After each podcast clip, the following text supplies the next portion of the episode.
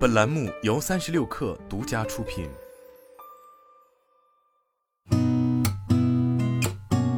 八点一刻，听互联网圈的新鲜事儿。今天是二零二三年六月二十五号，星期日，早上好，我是金盛。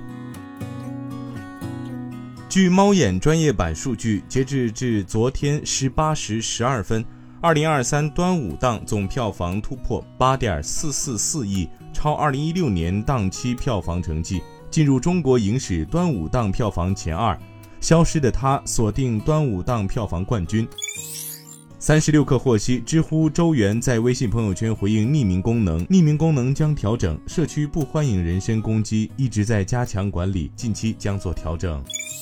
中国工商银行两款 App 及工商银行手机银行 App 和工银易生活 App 同步接入中国银联云闪付网络支付平台，实现换新升级，成为首家双 App 同时上线的国有大型商业银行。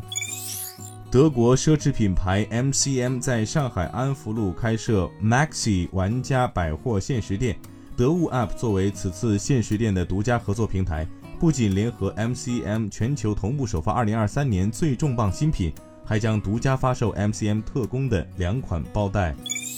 据彭博社，英伟达 CEO 黄仁勋说，非常有可能向欧洲投资，欧盟对芯片制造商的未来来说是个好地方。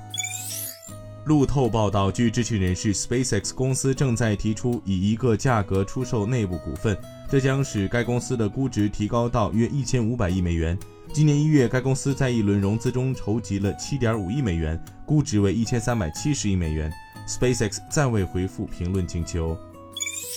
欧盟产业主管埃里布雷顿发布推文称，Meta 公司和欧盟已经同意在七月对欧盟的在线内容规则实施压力测试。今天咱们先聊到这儿，我是金盛，八点一刻，咱们明天见。